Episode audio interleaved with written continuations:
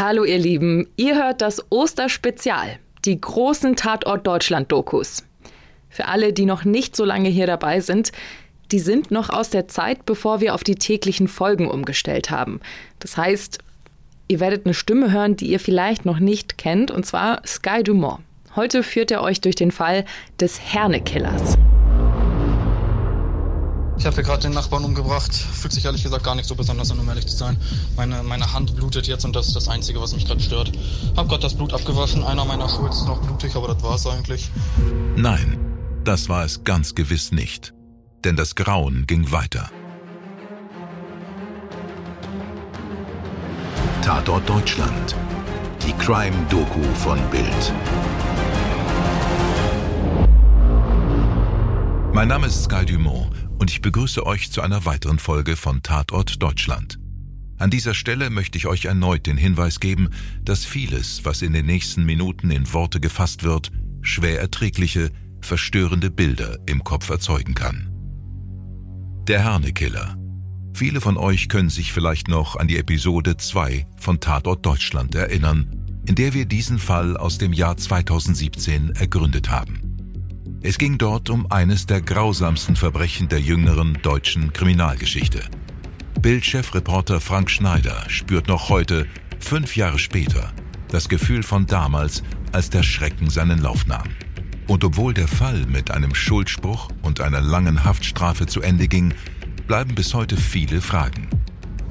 Wie kann ein junger Mensch wie Marcel Hesse so kaltblütig und grausam sein? Was ging während der Taten wirklich in ihm vor? In dieser Doppelfolge von Tatort Deutschland wird Frank Schneider den Fall nochmals betrachten und am Ende den Mörder treffen. Zurück zum Anfang. März 2017. Frank Schneider ahnt noch nicht im geringsten, was auf ihn zukommt. Ich kann mich noch genau erinnern, dass ich äh, ganz früh morgens einen Anruf bekam von einem Fotografen und äh, von einem Kameramann, die nachts unterwegs gewesen sind und die damals erzählten, dass es eben in Herne zu einem Mord an einem Kind gekommen ist. Was ich mir damals natürlich überhaupt nicht habe vorstellen können, dass einer der spektakulärsten Fälle in meinem Reporterleben werden würde. Insbesondere, weil der Täter hinterher mit seinen Taten im Internet angegeben hat. Er hat Fotos gepostet, er hat neue Taten angekündigt. Es gab hinterher eine Fahndung bundesweit, wo wirklich gefühlt jeder Bundesbürger wusste, das ist dieser Killer, er ist auf der Flucht, er ist gefährlich, er sucht sich neue Opfer und ganz Deutschland gefühlt hat nach ihm gefahndet, nach ihm gesucht. Wenn man selber Vater ist, berührt einen sowas natürlich viel, viel stärker, weil man natürlich immer darüber nachdenkt, was wäre, wenn es dein Kind wäre. Was Marcel Hesse da zerstört hat, ich glaube ihm, das ist ihm bis heute nicht bewusst. Diese Gedanken lassen den Bildreporter Frank Schneider bis heute nicht los. Der Journalist mit dem grauen Dreitagebart und den kurz geraspelten Haaren wird in dieser Folge den blutigen Spuren und der kranken Psyche eines brutalen Täters folgen. Diese Spuren führen ihn zu den Opfern und zu einer außergewöhnlichen Begegnung mit der Trivialität des Bösen. Es war ein, ein beklemmendes, komisches Gefühl, gleichzeitig aber auch total interessant zu sehen, wie er mit den Taten umgeht oder teilweise eben nicht mit diesen Taten und mit seiner Schuld umgeht. Und ähm, ja, es war ein Tag, der in meiner Zeit als Journalist auch ein besonderer bleiben wird. Lassen Sie uns gemeinsam zurückblicken. In den Abendstunden des 6. März 2017 wird ein neunjähriger Junge aus Herne ermordet. Und wenige Stunden später, am 7. März, ein 22-jähriger Mann erstochen in seiner brennenden Wohnung aufgefunden. Die Polizei in NRW jagt seit gestern Abend einen mutmaßlichen Kindermörder. Er ist 19 Jahre alt, 1,75 Meter groß, sehr schlank und trägt vermutlich Tarnkleidung. Der noch fast kindlich wirkende Täter mit dicker Brille und schmaler Nase brüstet sich im Internet mit seinen Taten. Er postet Bilder seiner Verbrechen und veröffentlicht höhnische, menschenverachtende Sprachnachrichten. Vielleicht locke ich noch einen Nachbar rüber und mache da das Gleiche. Dann habe ich jetzt zwei Morde auf dem Hals. Frank Schneider ist noch heute von den Tondokumenten bestürzt. Die Geschichte war am Anfang der Mord an einem Kind, was schon schrecklich genug war, aber dann entwickelte sich immer mehr, dass dieser Täter im Internet offenbar mit seinen Taten angibt, aber neue Taten ankündigt. Ich wollte eigentlich ein Mädchen hierher holen, um die zu vergewaltigen. Die ganze Region um Herne ist in Aufruhr. Ja, fast nahe einer Panik. Was wird der Täter als nächstes tun? Bild berichtet von Anfang an aus NRW.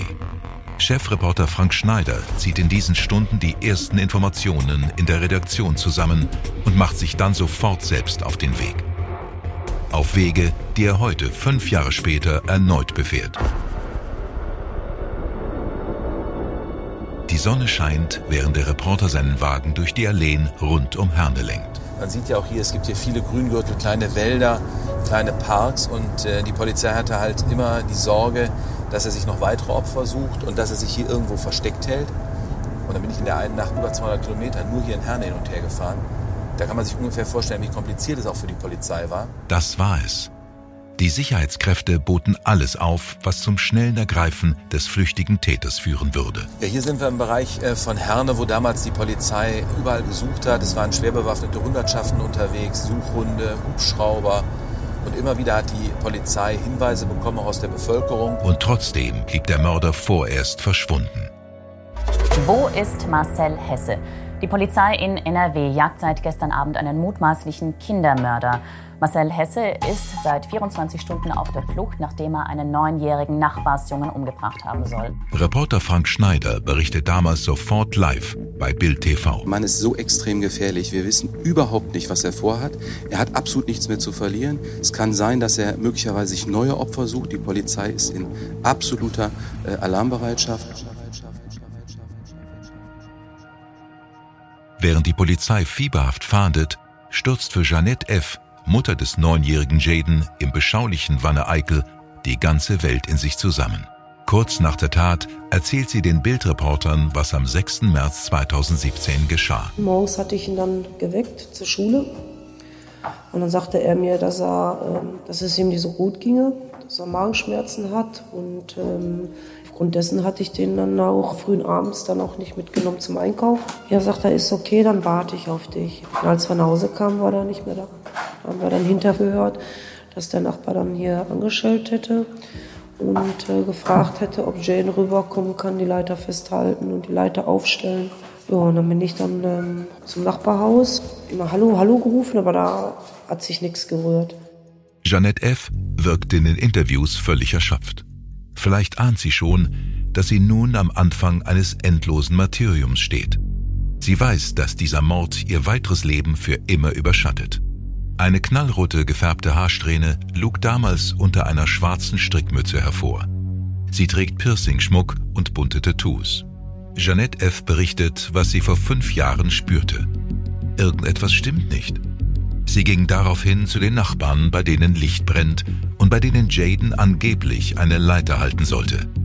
Zur gleichen Zeit begibt sich der damalige Lebenspartner von Jeanette, Pascal F., auf die Suche nach Jaden in den Gärten hinter den Reihenhäusern, auf den Terrassen und in den Kellerzugängen.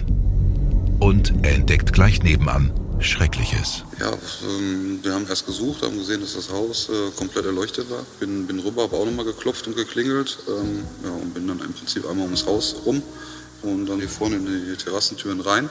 Ja, und nach der Erdgeschoss bin ich dann einfach im Keller und habe angefangen, im Keller zu suchen. Ja, bin dann irgendwann im Keller einfach um die Ecke gelaufen. Hab dann den Schuh gesehen. Eine riesige Blutlache, ähm, überall Blut und es lagen Stücke, Teile, wie auch immer man das nennen will. Was Pascal F. findet, ist die mit unzähligen Messerstichen übersäte Leiche von Jaden. Nun ist es Gewissheit.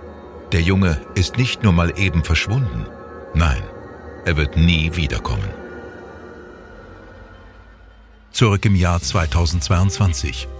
Frank Schneider ist erneut im Fall Marcel Hesse unterwegs. Im Auto auf dem Weg zum ehemaligen Tatort wirkt der Bild-Chefreporter sehr nachdenklich. Was treibt ihn an? Also ich erhoffe mir ähm, zu sehen, dass die Familien es doch geschafft haben, mit dieser schrecklichen Tat zu leben. Ähm, was anderes wird es ja nicht sein, irgendwie weiterzumachen.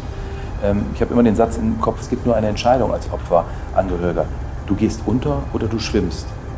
Und ich hoffe, dass sie es geschafft haben zu schwimmen, dass sie es geschafft haben, diese Taten insofern zu verarbeiten, dass sie Unterstützung haben, dass sie Hilfe haben.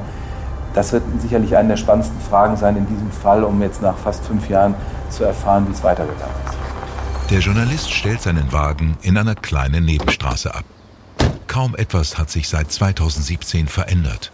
Die Sonne scheint und nur ein paar Singvögel durchbrechen die mittägliche Ruhe. Ich bin jetzt hier in einem kleinen beschaulichen Wohngebiet in Herne. Man sieht beschauliche Reihenhäuser, hier sind kleine Mehrfamilienhäuser. Doch hier geschah damals diese grausame, schreckliche Tat.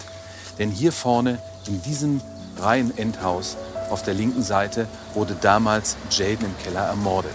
Hinter dieser Tür von Haus Nummer 30c, dort wurde Jaden mit 52 Messerstichen getötet.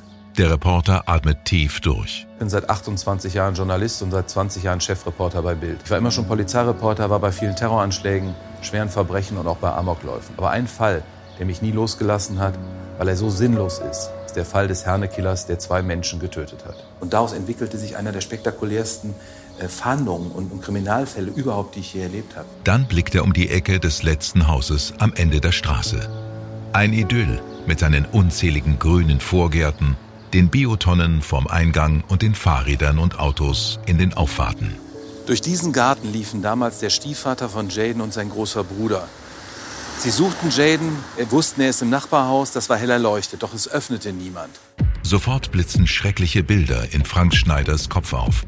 Und Erinnerungen an die ersten Gespräche mit Jadens Familie. Dann habe ich auch Schreie gehört, konnte die erst nicht zusortieren, richtig böse Schreie. Auch sofort eine Gänsehaut gekriegt.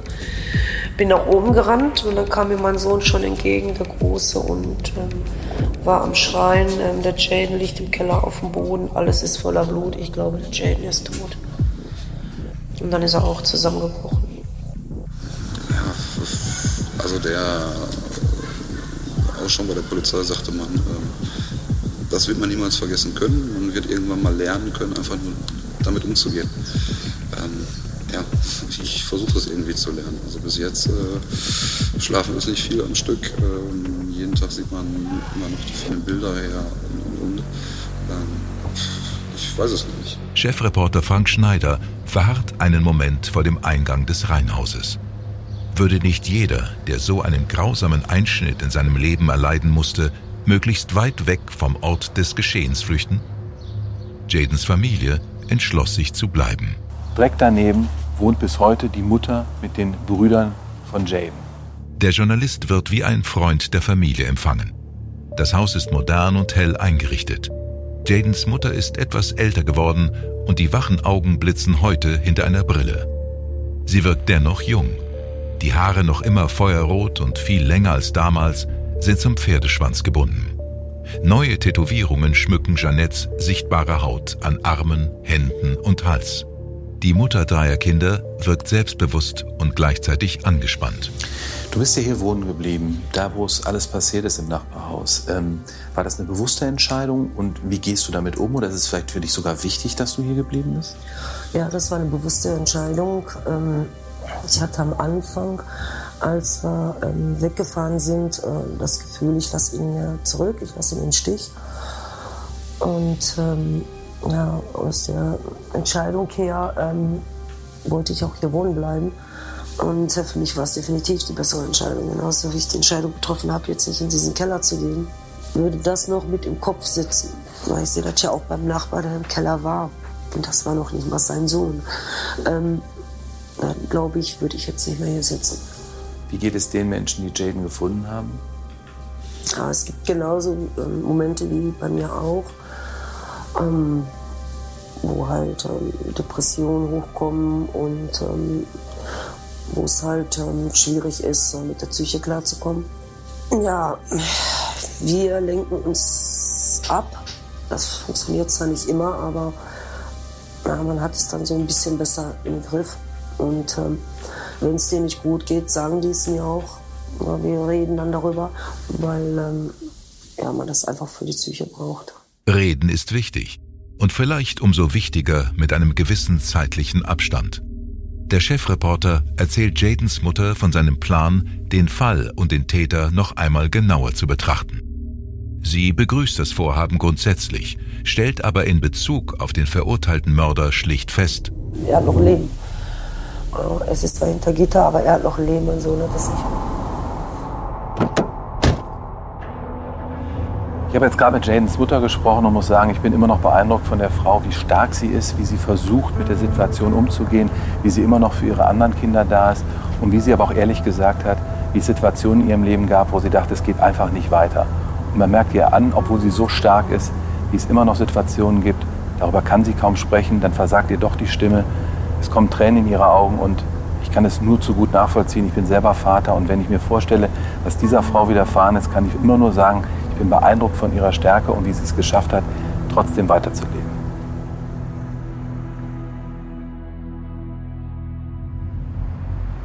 Frank Schneider macht einen kleinen Umweg über die A43, obwohl er eigentlich nur direkt hinein nach Bochum möchte. Er gibt kräftig Gas und ordnet sich in den Verkehr ein. Der Umweg hilft. Der Journalist kann beim monotonen Autofahren die Gedanken gut fokussieren. Wer war dieser Marcel Hese? 2017 gerade einmal 19 Jahre alt. Die haben alle gesagt, für uns war er ein harmloser, idiotischer Spinner, der sich wichtig tat. Vielleicht war das sogar der Auslöser, dass Marcel Hester beweisen wollte, ich bin gefährlich, ich bin nicht der, über den ihr lacht.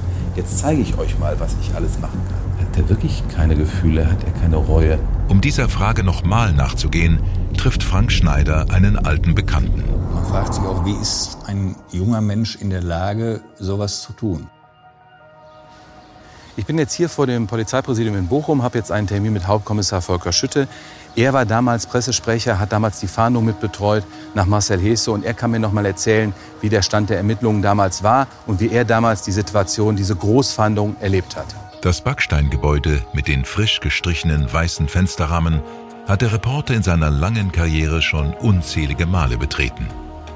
Er würde sich quasi mit verbundenen Augen zurechtfinden.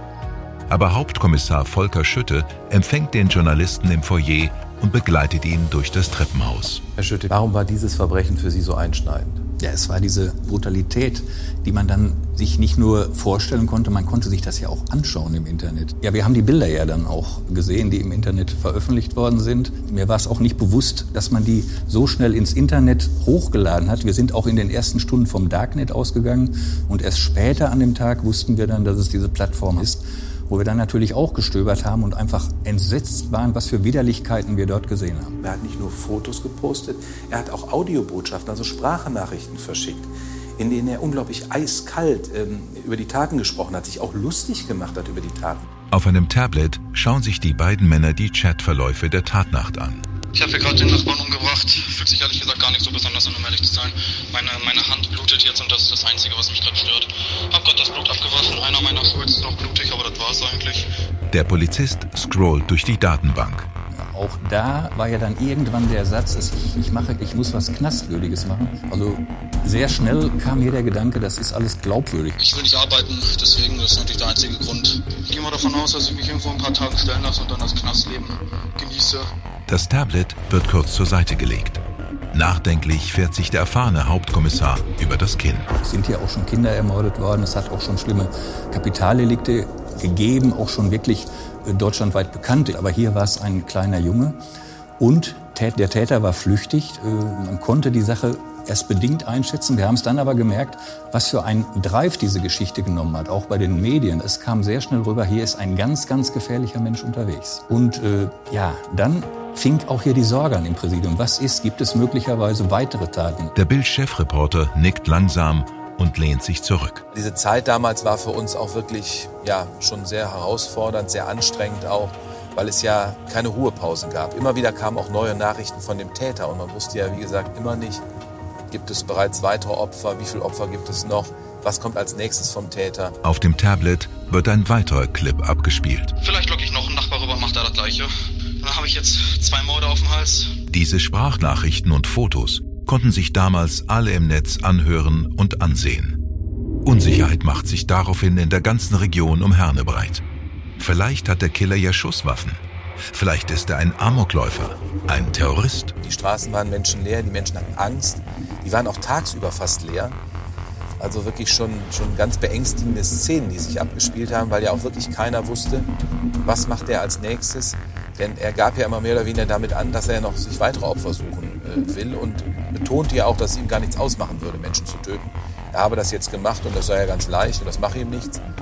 Deshalb war die Angst natürlich bei den Menschen und die Sorge äh, sehr, sehr groß.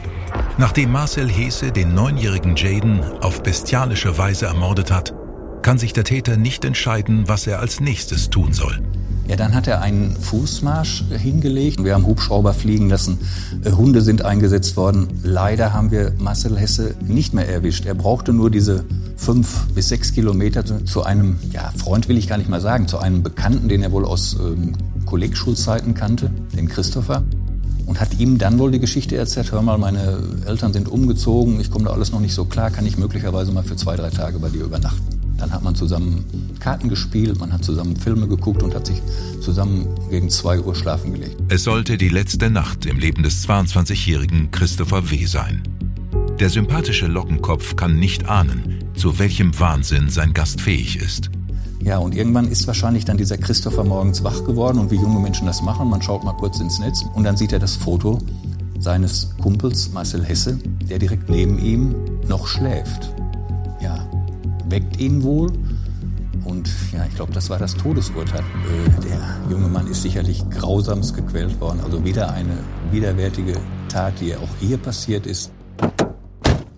Der Reporter setzt sich wieder ins Auto und fährt zurück nach Herne. Diesmal mitten in die Stadt mit ihren eng stehenden Gründerzeithäusern. Wir sind hier in der Sedanstraße in Herne. In diesem Mehrfamilienhaus hier oben im ersten Stock hat er sich damals bei seinem Kumpel Christopher versteckt und hat sich dort zwei Tage verborgen gehalten. Die Anwohner hier in der ganzen Straße, keiner wusste, dass er sich hier versteckt hält. Frank Schneider steigt die alten, knarrenden Holzstufen in dem Hausflur nach oben. Es ist düster und muffig. Das fahle gelbe Licht lässt alles schäbig wirken. Ich gehe jetzt noch mal zu diesem zweiten Tatort und möchte mit den Anwohnern noch mal sprechen, die damals selber in Lebensgefahr waren. Hier oben ist Marcel Hese damals auch hochgegangen an dem Abend der ersten Tat. Hier vorne ist die Wohnungstür von der Wohnung, in der damals Christopher wohnte. Als der Journalist die Treppen wieder hinuntergeht, erinnert er sich damals mit einer Nachbarin gesprochen zu haben. Sie kannte Christopher, sie kannte seine Mutter, sie kennt die ganzen Hintergründe auch des Falls. Schneider versucht es erneut und klingelt an einer der Türen. Ein kurzes Gespräch auf dem Treppenabsatz ergibt sich. Die ältere Frau erinnert sich noch an den Tag, der für sie ganz normal begann. Haben Sie denn damals irgendwas Verdächtiges mal zufällig mitbekommen? Vielleicht ja. Geräusche? Ich bin morgens zur Arbeit gegangen, wie immer, um acht. Und da habe ich da oben, war es ziemlich laut, ein Streit. Und da wollte ich erst raufgehen, aber ich hatte es auch eilig an dem Morgen und habe ich gedacht, naja, junge Leute streiten sich auch mal. Nebenan der Nachbar, der hat die Hilferufe gehört, aber er wusste nicht, woher sie kommen. Was war der Christopher denn? Sie haben ja lange mit ihm hier gelebt. Für, ja. für einen Mensch, für einen Typ, wie würden Sie ihn beschreiben? Ein ganz lieber. Der war zu lieb. Zu lieb. Mhm. Ist das vielleicht auch der Grund gewesen, warum er den reingelassen hat, ne? weil er ihm ja, helfen wollte? Ne? Vielleicht auch zu leichtgläubig. Ne? Müssen Sie denn heute immer noch wieder dran denken, an das, was damals ja, passiert klar, ist? Klar. Das hört sich jetzt blöd an, ne? aber wenn ich jetzt in den Keller gehe oder so, ich nehme immer ein Pfefferspray mit, weil ich bin mir jetzt ganz sicher, die Leute waren alle zu Hause hier und der Junge hat um Hilfe geschrien und es hat ihn hier im Haus keiner gehört. Das ist so ein schlimmer Gedanke, ne, dass jemand um sein Leben um Hilfe schreit und ihn keiner hört. Ich fürchterlich. Aber noch einmal zurück zum Kommissariat in Bochum und zu Volker Schütte, der den weiteren Verlauf vom Wüten des Marcel Hesse skizziert. In unmittelbarer Nähe hat es einen Brand gegeben in einem Wohnhaus. Als die Feuerwehr den Brand gelöscht hat oder beim Löschen sind da Leichen entdeckt worden. Die Polizei, schwer bewaffnete Hundertschaften der SEK, alle haben ihn gesucht. Marcel Hesse wurde quer durch die Republik mehr oder weniger verfolgt und er versteckte sich die ganze Zeit in dieser Wohnung. Und am Ende war es dann so, dass er irgendwann keinen Ausweg mehr sah, hat in der Wohnung Feuer gelegt. Vielleicht ist sein Hass auf die Menschheit nach der Gewaltorgie verraucht. Befriedigt durch zwei Morde an Unschuldigen.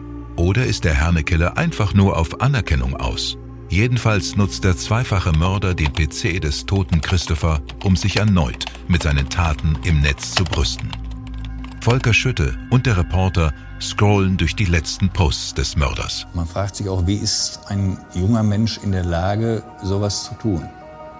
Wie ist man in der Lage, direkt danach sich wieder an einen Rechner zu setzen, Fotos einzustellen und durchaus geschliffene Worte zu schreiben.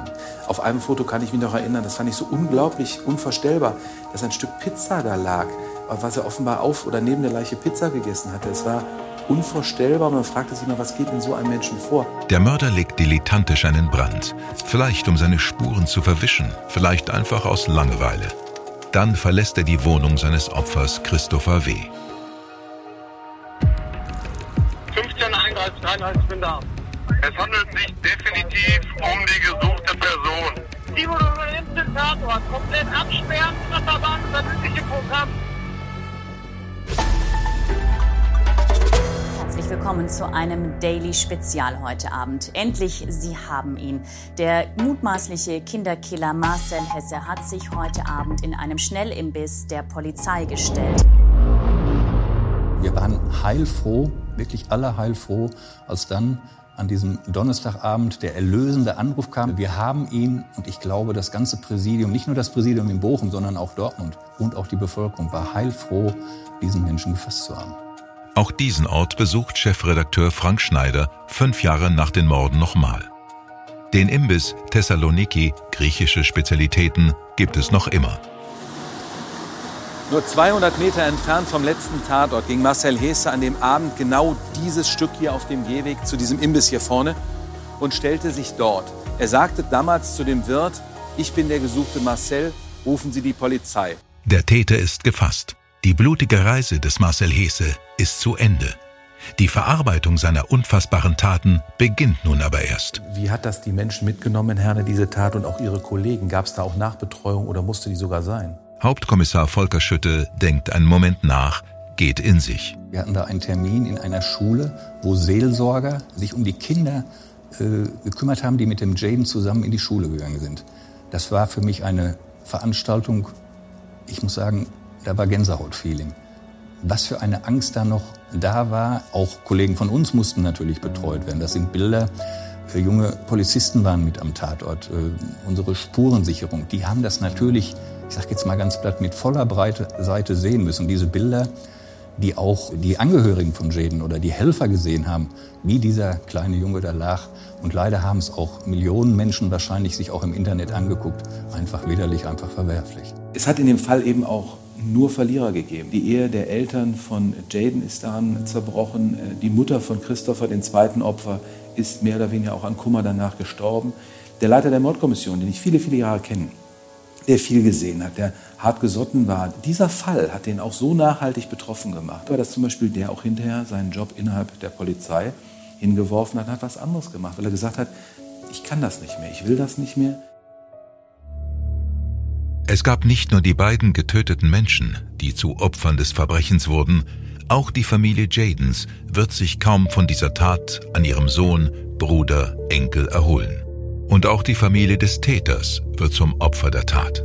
Wir fahren jetzt zu der Wohnung äh, der Mutter des äh, Täters Marcel Hesse.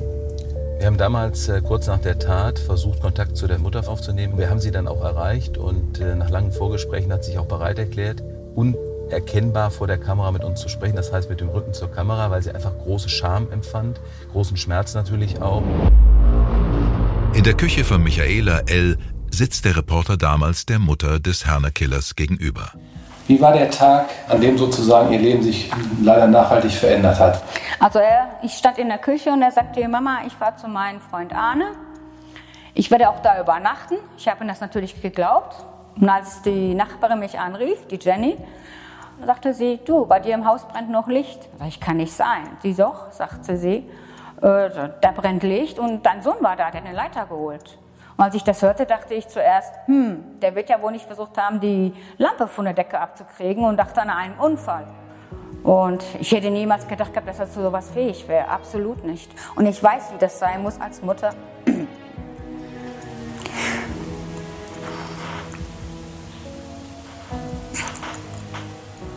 Wenn man seine Kinder verliert. Soweit die aktuelle Bestandsaufnahme. Reporter Frank Schneider fragt sich aber, wie der Täter nach fünf Jahren Strafvollzug über seine Morde denkt. Er will den Mörder treffen. Marcel Hesse hat einen Brief geschrieben ins Gefängnis. Er hat auch relativ prompt darauf reagiert und mir geantwortet. Und äh, jetzt ist aus dem Briefverkehr entstanden, dass wir uns treffen werden, dass wir gemeinsam in der JVA uns mal unterhalten können persönlich. Was Marcel Hesse ihm im Vorfeld auf diesen Brief antwortet, und was der Bildreporter Frank Schneider im Gefängnis über die Gedankenwelt des Mörders erfährt, das hört ihr in der nächsten Folge von Tatort Deutschland. Bis dahin, euer Sky Dumont. Tatort Deutschland ist eine Produktion aus den WakeWord Studios.